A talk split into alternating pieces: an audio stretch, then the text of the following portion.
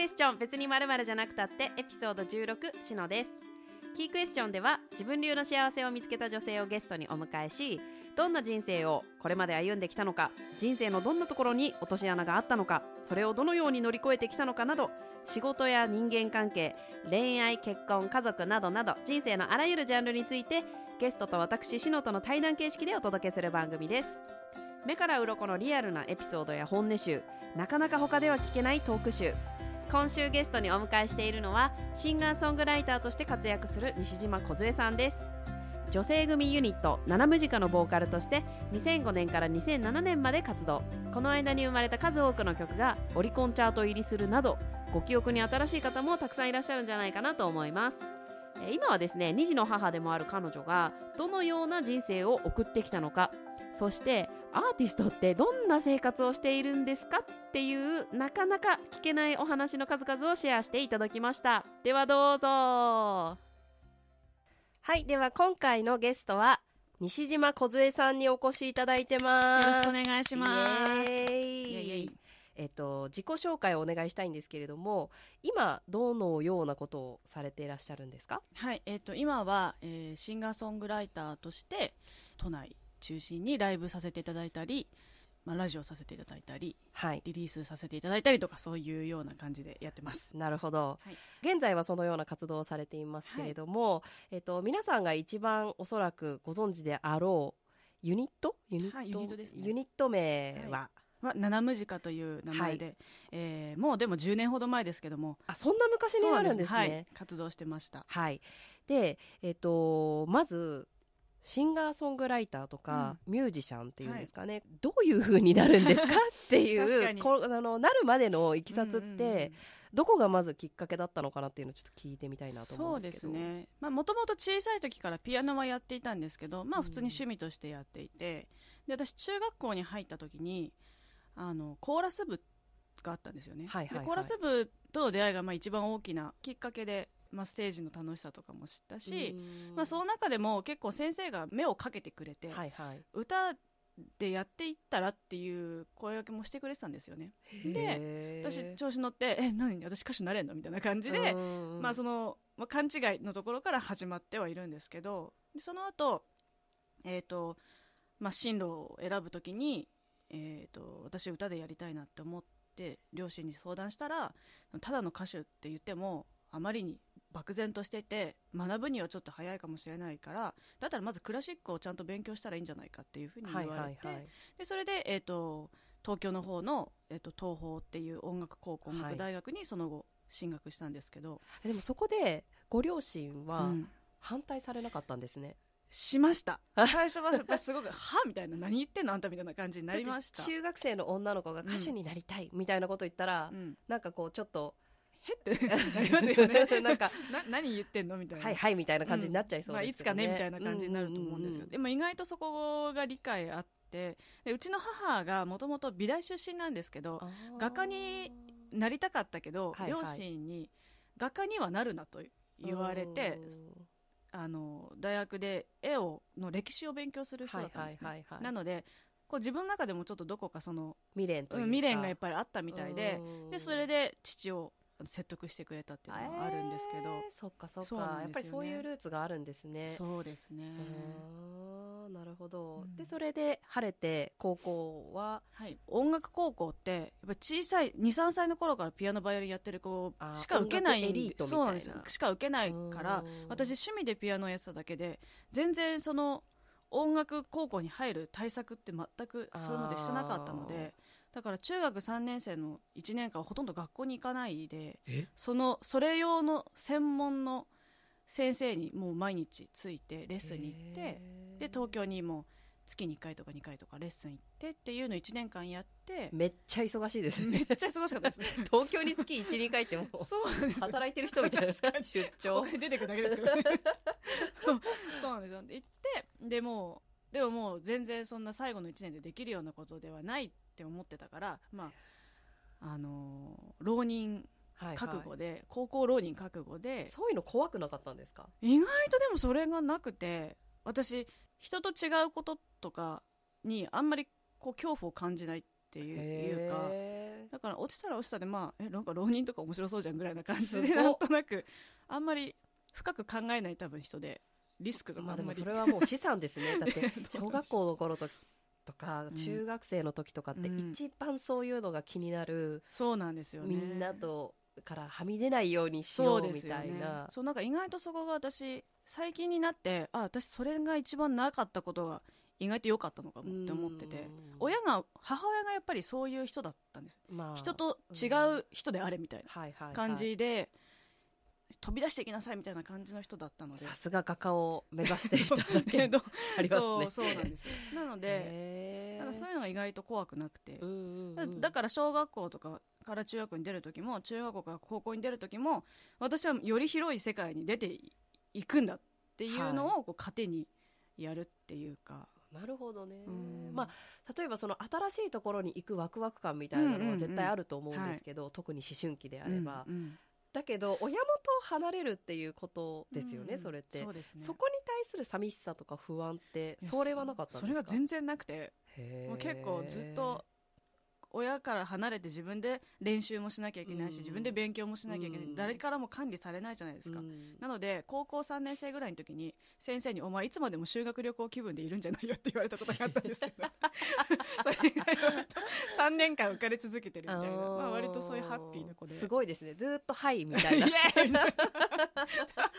それを継続するのもまたなかなかのエネルギーだと思いますけど、そうそうそうなんですよ、ね、割とだから楽しくやってきてあんまりホームシックとかもなくて、ううん。んまあ、寮に入ったりしたあので。寮に入ってたんですね。女子寮があって、はい。もう7年間高校から大学卒業まであいたの高で校から大学まで。そうなんですね。じゃあお食事だったりとか仲間も一緒に住んで。それだったら確かにうん。ホームシックにはあんまりならずに済むかもしれないですね。でそこから高校時代にそのうんうんうん。七ムジカのうん相方というかパートナーになる方との出会いがあったってそいううこもうあとなんですよね。の寮が一緒だったんですよで同じ階に住んでて、はい。ピアノ科の子で、はいはい。まあ、割とずっと私の歌の伴奏してもらったりもしてて、はいはいはい。でまあプライベートももちろんほとんど2人で過ごしててっていう。親友みたいな。そうそんな感じですね、っっていう中でなんとなくこうその当時からちょっとずつオリジナルをはいはい作ってはいたんですけど、まさかでもデビューしようとかとはそういうのの時は考えてなかったですけでも考えてなくてデビューしたっていうのはそのデど、ビューまでのね、それはねやっぱ大学に入って3年生ぐらいになった時にこのまま院進んだところで先延ばしになるだけだよねっていうのがなんとなく私とその相方ゆりっていうんですけど、はいはい。ゆりの中でなんかあってだったらもう探そう。自分たちでできる仕事を見つけようって言った時に、はい。はいはじゃあもうデビューってはいいう風になって、はいはいはい。デモテープをもう割とそのどれぐらいだろう？半年ぐらいでバーッと作って、はいはい。1 5 6曲作ってそれを、えー、と当時その拾ってもらった事務所に持って行って聞いてもらってっていうのがまあきっかけなんですけど、へー。はい。それで、えーデビューが2005年。うん。そこからのこうデビューしてからの生活ってどういう感じなんですか？下品なお話になりますけれども、あの OL さんでいうお給料、ボーナスみたいなことっていうのは歌手の場合ってどういうシステムにそれはね多分事務所との契約次第なんですけどうちは給料だったんですよ。給料普通に制 OL さんと同じようにはい。あの月末にはい。お給料が？はい。うん。まあじゃあ月収制お OL さんと同じようなお給料制と、もう完全歩合制の方との方と？だと思いますねなるほど、うん。ボーナスみたいなのもあるんですか ありました。あそうなんですか？じゃあもう社員みたいなもんそうなんんですねそうなんです。うちはもうそういうでも一応個人事業主としてなんですけど、は契約して、はいはい。えー、とお給料いただいてあとプラスやっぱ印税っていうのが出てくるので、はいはい。はいまあ、印税もいただいてみたいなはいはい。感じですね、なるほど。でも個人なので、えー、と国民健康保険だしみたいな。国民年金だしそうそう。住民税払うし いろいろ自分で。そうじ基本は自分でそこら辺はやるんだけど、っはい。ていう感じのスタンスなるほどなるほど、はい。そして、えー、とデビューして、えー、とユニット解散はい、が、えー、と2007年7年です。そうね。2年ぐらいしかやってないですよ、2年ぐらい。うん。でそこは何かこう理由があったんですか？まあ、相方のゆりがニューヨークに留学したいタイミングとかもあったし、うん、なんか自分たちのやりたい音楽が何なのかもちょっと分かんなくなっちゃったりして、うん、どうしようっていうタイミングではあったんですよね。でそ自れでなんか分のねやりたい音楽が分からなくなるっていうのは。うんなんかやっぱりこれはもちろんありがたいことなんですけど、はいはい。やっぱりリリースっていうのは私たちが所属させてもらってた事務所とかだとばとか芸能界だとそのタイアップとかがありきはい。っていう風になってくると自分たちがやりたい音楽ではなくてそこに必要な音楽を作ることが重要じゃないですか、例えば歌手がタイアップするっていうのはイメージとしては、うんうん。例えば何かの番組主あそう題歌とかですそうですそうです。ドラマの主題歌であるとか、はい。映画の主題歌とか CM ソングであるとか、はい。っていうことが基本になってくるので、はい。じゃあ何を書くかというとまず必ずそのドラマとかコンセプトコンセプトに合わせて作るじゃないですか、はい。でえーとまあ、大体そうなってくるとこの曲はアップテンポでとかもうバラードでもうそれも大体決まっはいてくるんですよね、でこうそうなってくると当時の私たちはやりたいことがこうマックス出せない。っっていうこうそのフラストレーションみたいなのがあって、はいはい。こうモチベーションの保ち方とか、はいはい。まあ、そういうのもちょっと悩んでいたりもしてっていうタイミングであったのでうんなるほど。うん。で一旦じゃあそう活動休止っていうそう選択。で、えー、と一昨年に、えー、と初めて自分のソロアルバムっていうのをこう作ったっていう感じなんですね。うん。なるほど。はい。でもまあこう女性としてうは、んうん。女性の、えー、とでまあ結婚出産を経て、はい。そこもこうしっかり専業主婦みたいなのも、今お話を聞いていたうん。ら、あ別に OL だけじゃなくうん。て、やっぱりこう結婚とか出産だったりとか、女性のこうライフステージにいろんなことが起きるのって、うん。別に職業関係なく起きることだからそ,、そうのあたりをこうどういうふうにうまくこうやってらっしゃるのかっていうのをちょっと参考に聞いてみたいんですけれども。ね。結構私の周りはもう産む直前まで働いて生まれて2ヶ月ぐらいで復帰っていうのは結構いっいぱいいて基本みんなフリーでやってたりするので開けるっていうことはその先がやっぱりないなくなるっていうやっぱり恐怖感もあるし、でお仕事ってやっぱ1対1で来るのではい。はい断るっていうことにやっぱすごくこう罪悪感をみんな覚えるみたいでだからやっぱり基本的にもう入ってきた仕事は全て引き受けたいっていうスタンスでやってるじょあの私の周りの女性の方は多いですね。こういったご職業だといかにそう人の目に常に触れてないとしているかっていうことがそうなんですよね。大きな要素ですもんね。そうですね。だからまあもうゆったり2年休みますっていうのはなかなかあんまりその中にやっぱね埋もれたり忘れられたりって考えるとやっぱりみんなそうやってしがみついてやってるのが現状なのかなっていうふうに思いますけど、なるほど。うん、どうしても。うーん。でもまあこれが現実ですよね。そうですね。やっぱほっといてはちょっととてもじゃないけどやれないので、なんか私もすごい音楽が好きで、はい。あのちっちゃい頃歌手になりたいとかこう,、うんうんうん卒業文集に書いたりとかして、はい。うちのあの親は、はい。もういわゆる典型の「おめえがなれると思ってんのか」みたいな「お前みたいなのが5万といるんだよ」みたいな感じで潰されなんかまあ別に特に音楽と縁のない生活をしてたんですけど、うん。やっぱりこう大人になってきて、はい。やっぱり頭のどこかで音楽やってみたいなっていう未練がずっとあってへー素、敵。でまあたまたまご縁があって、うん。友人の、えーお父さんのお友達がうんうん。ギターを教えている先生で,、でギターを最初なんとなく習い始めたんですけど、ギター全然ハマれなくてやっぱり歌いたいっていうので、んんんで歌をこう習いに行ってたんですけど、こうやっぱり子供が生まれて、うん。レッスンに行けなくなっちゃって、はい。先生にこう、うん。うんすいません子供生まれて、うん。ちょっとなかなかそういうのができなくなっちゃって、はいみたいなこと言ったら、いいか？エラ・フィッツジェラルドはなみたいな。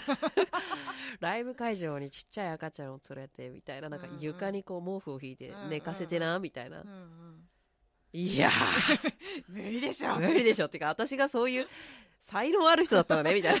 スペシャルな人ならねっていうのですよね。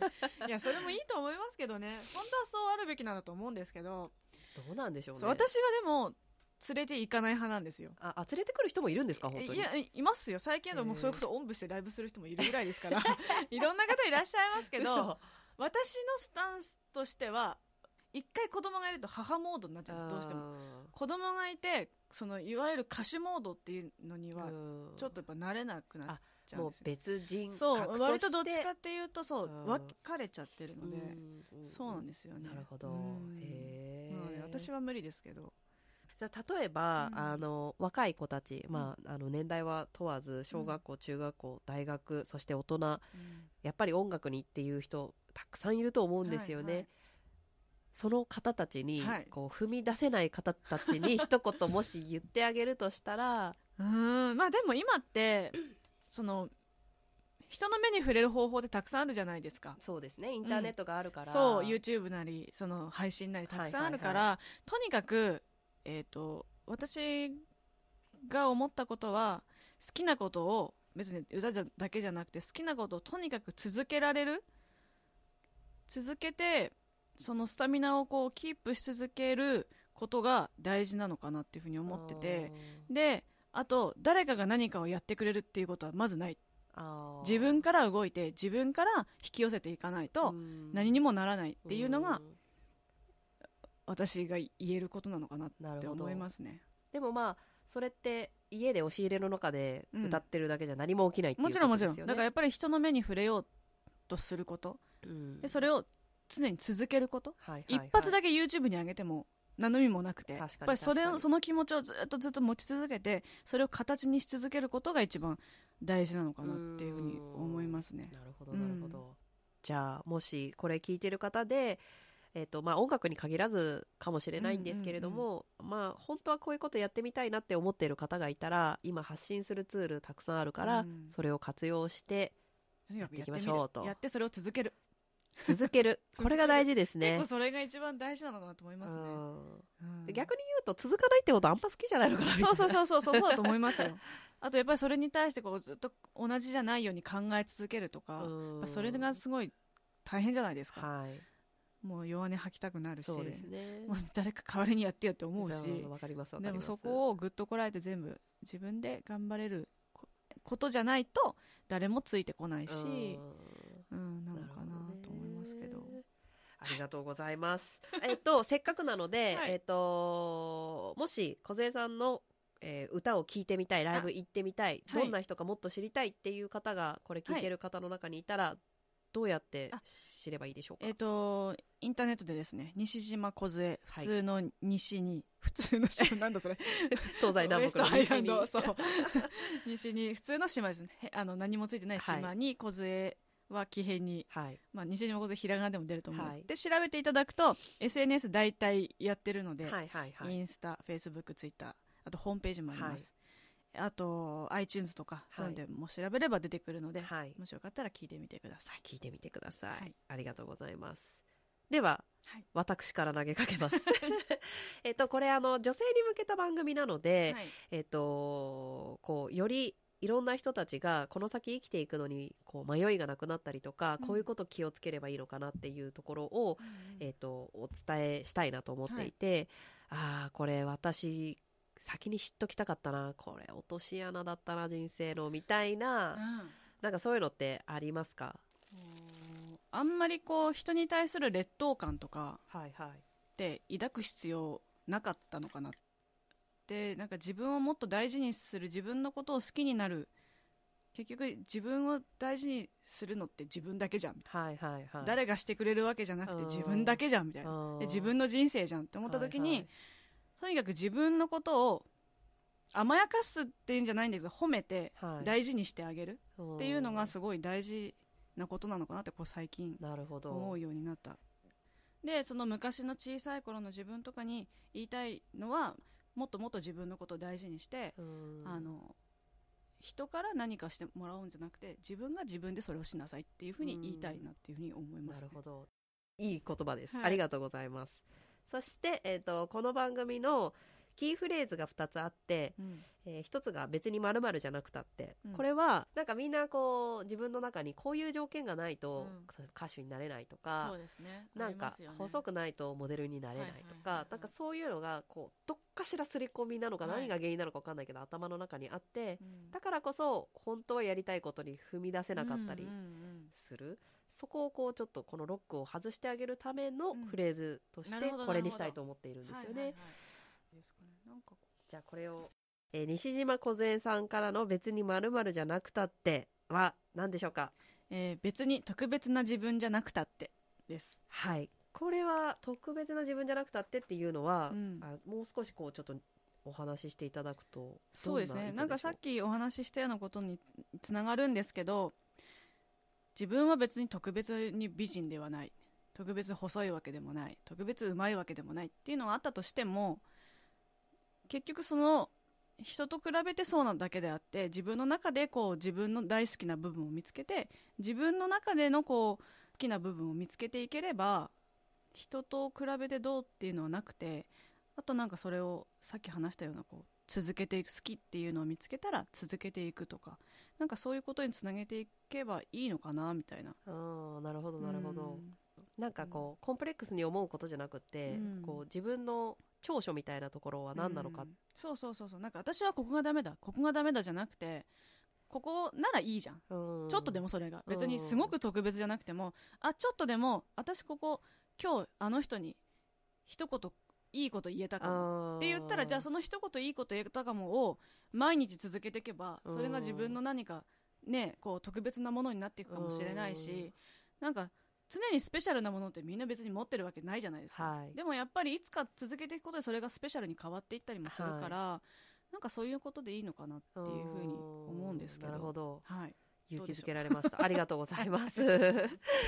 ではもう一つの、えー、とキークエスチョン。これは、えー、とみんなこう幸せの形とかそれこそなんか痩せてるあの人に比べて自分はとか、そういうふうに思いがちなんですけど、うん。そこが別に全ての正解ではないから、自分の中にその答えを見つけなくちゃいけないっていうところがあの今の時代大事なのかなと情報が多いだけあって、はいなので、えー、とさんからリスナーの皆さんに、えーまあメッセージを込めての意図でキークエスチョンを投げかけていただきたいんですけれどもはい。いかがでしょうか？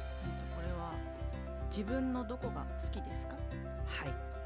やっぱりこれもさっきの別に特別な自分じゃなくたってうん。の意図と同じそうですなんですねかね。はい。はい。自分のどこがいいところなんだろう。人に人が言ってくれるわけないっていう風な前提で自分でじゃあ自分のことを大事にして自分のいいところを見つけてそれをち小さいものを大きくしてはい。育てていけばいいのかなっていうふうに思うので、なるほ日々少しずつ自分のいいところとか好きなところを見つけていけたらもうちょっとハッピーになるのかなっていう。それはもう見た目とかでもいいですか？もちろん見た目でも。中身でも私のこの耳の形が好き。鼻の形が好きとか何でもいいと思うんですけど。なんか分かんない。こう何で何でも。何でもいいと思うんです、ね、見た目でもいいし、うん、いっぱい食べれるところがいいとか。そうそうそうそうそう。文章書くのも20分で100通書いたわけじゃないとか。何でもよくて。でもそれが意外と人の特技につながったりするじゃないですか、よくそんなの見つけたねっていうところから、みんな今ってこう自分でね、ことやってらっしゃる方って、そこみたいな着眼点意外と皆さん持ってて確かに。そこからそこに行っちゃうんだ。でもすごいいいよねっていうの皆さん持ってるので多分そういうのって多分自分の良さとかをいつ気づくかなのかなっていうふうに思うんですよね。ありがとうございます、はい。じゃあ皆さん自分のどこが好きですか？今日考えてください。はい、一日一個。一日一個？結構いっぱい。365個もあるかな？見つかるかな？まあこれじゃあ今日自分のどこが好きかの方がいいかもしれないですね。毎日考えなくちゃいけないってなったら。365 365それが20年つ続けたら結構な数ですよねありがとうございます。ありがとうございます。では、えー本日のゲスト西島梢さんにお越しいただきました。どうもありがとうございます。ありがとうございました